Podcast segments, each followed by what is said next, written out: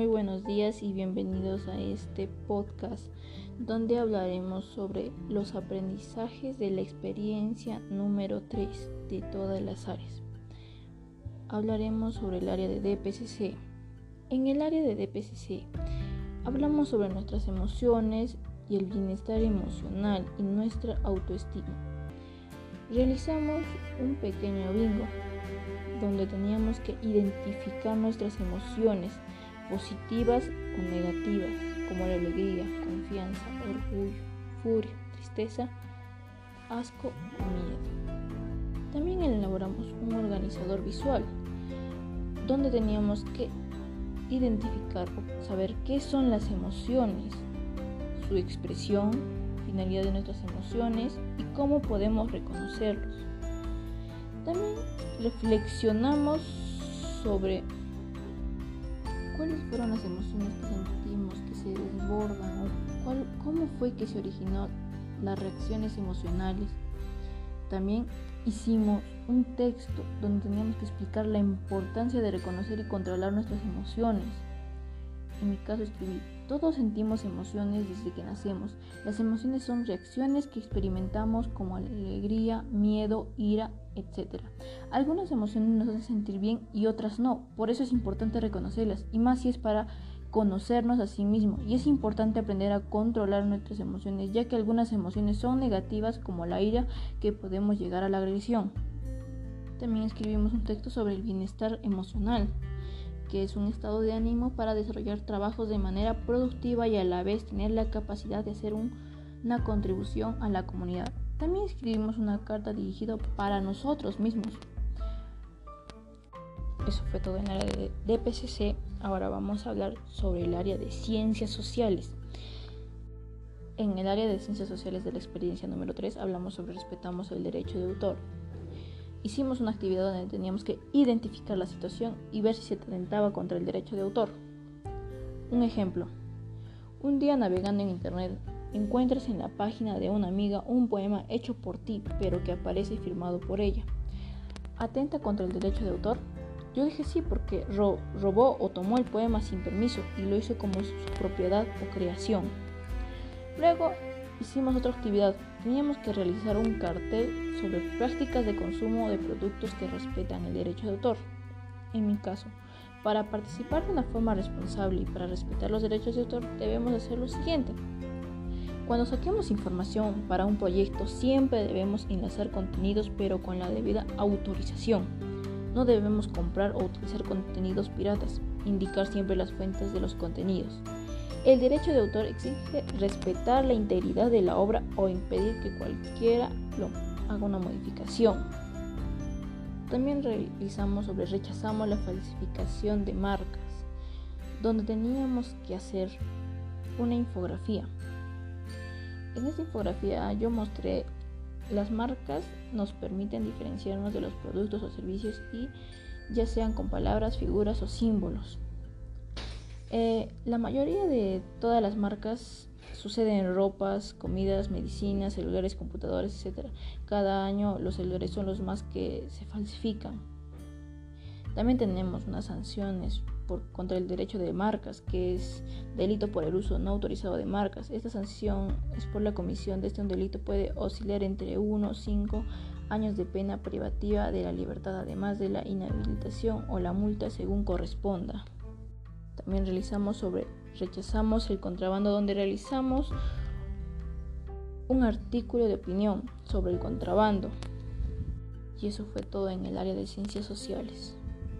En el área de ciencia y tecnología de la experiencia número 3 realizamos un proyecto de investigación sobre en el área de ciencia y tecnología de la experiencia de aprendizaje número 3 avanzamos sobre una indagación y también acciones para preservar la salud y el ambiente. En este caso de ciencia y tecnología identificamos sobre qué era la calidad del aire y cómo estaba también en mi ciudad, ya que con la contaminación que nosotros realizamos eh, ya no tenemos una buena calidad de aire.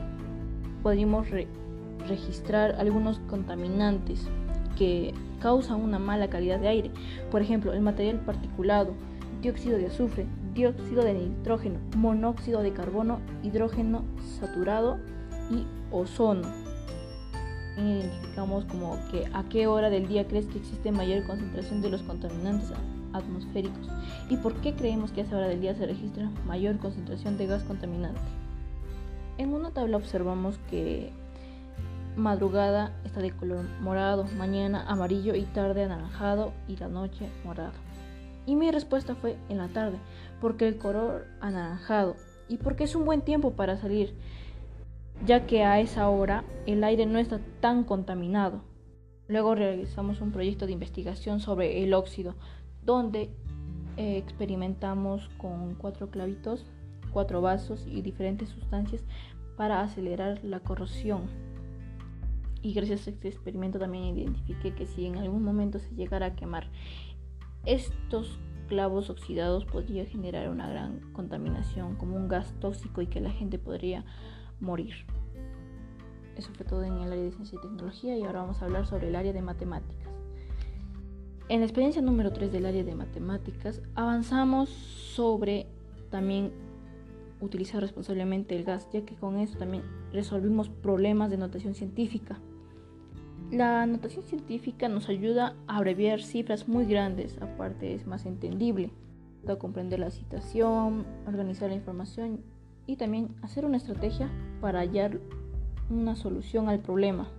Gracias a la notación científica resolvimos problemas sobre la contaminación, también pudimos averiguar la distancia de la Tierra al Sol, de Plutón al Sol, Venus, la distancia de todos los planetas. Fue todo en el área de matemática. Ahora vamos a hablar también sobre el área de educación física. En el área de educación física de la experiencia número 3 hablamos sobre los ejercicios. El profesor nos explicó el profesor nos explicó sobre la importancia de promocionar las actividades físicas ya que ayudará a nuestra salud y a nuestro bienestar físico y también emocional. También hablamos sobre algunas actividades que nos podrían ayudar a no contaminar el aire, por ejemplo, el manejo de bicicleta, ya que si manejamos bicicleta y en vez de andar en carro, podríamos ayudar también a la calidad de aire. También hablamos de algunas actividades aeróbicas, también intensidades de las actividades. También hicimos ejercicios en familia, ya que nos, también nos unió, también motivó a la comunicación familiar estas actividades nos unió como familia y también nos ayudó en nuestra salud. Y a la vez también el profesor nos dijo que también podríamos eh, emitir esta información a las demás personas para que tengan una mejor vida, una mejor vida saludable, que estén libres de enfermedades. Ahora, en el área de comunicación, en el área de comunicación de la experiencia número 3, avanzamos sobre qué es un podcast o los formatos podcast.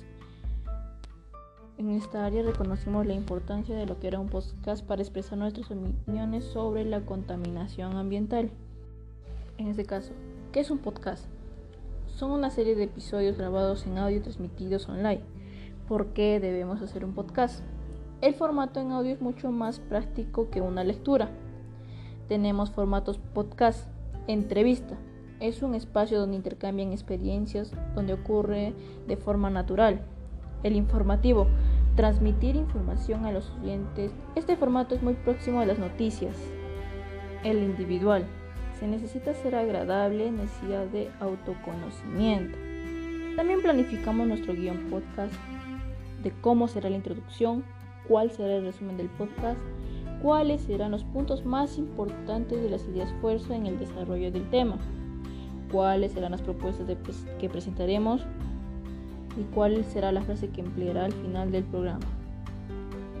Hicimos un ejemplo de el podcast. En mi caso hicimos sobre la contaminación del aire. Hola, mi nombre es Diane y el título de mi podcast es sobre la contaminación del aire. Ante la contaminación del aire son causadas por las industrias por los transportes, la quema de desechos y la deforestación, y en consecuencia daña nuestra salud como en los pulmones. Unas propuestas serían evitar el transporte en carros y usar más las bicicletas, ya que esto nos ayudará a reducir el CO2 que producen los carros. Plantar más plantas para tener un aire más limpio. En conclusión, si tomamos conciencia, podremos tener un ambiente sano. Todos podemos cambiar si comenzamos con el medio ambiente.